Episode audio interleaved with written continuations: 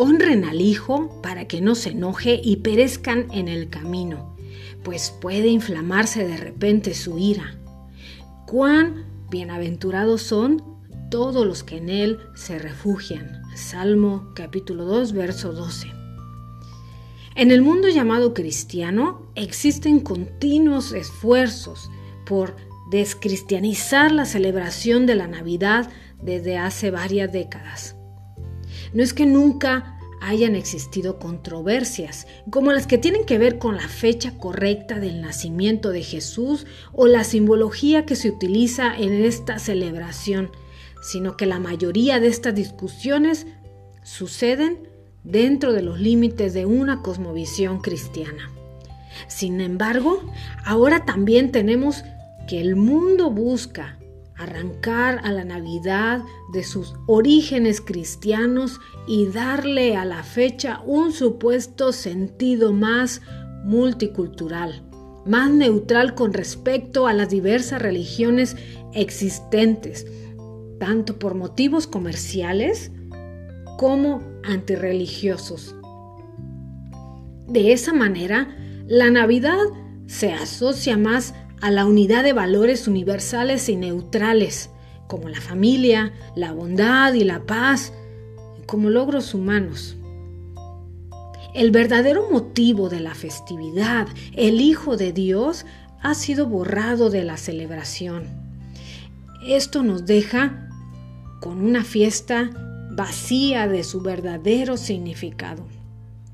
Ciertamente, en Navidad celebramos el amor, pero el amor de Dios. Él tomó forma de hombre y vino a nosotros. Por amor se encarnó y se hizo vulnerable y dependiente. Se humilló voluntariamente para salvar a su pueblo. Pero que la tierna imagen del niño en el pesebre no nos engañe. Ese niño es rey y señor sobre todo por quién y para quién todo fue creado. Este salmo, el que les leí al principio, el salmo número 2, nos presenta al Hijo de Dios con una vara de hierro, reinando con justicia sobre las naciones. Su encarnación en un tierno bebé no disminuye su poderío ni la honra que merece. En este sentido, no debemos dejar que este mundo nos adormezca con su alegría barata.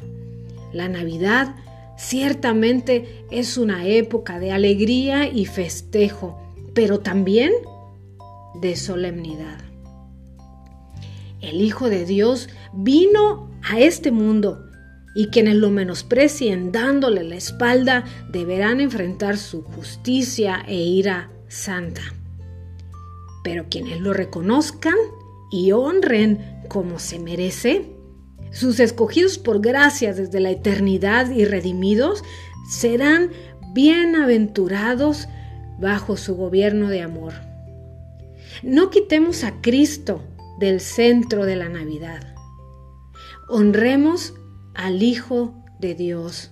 Alegrémonos con temblor y busquemos dulce refugio en Él. Jesús es la razón.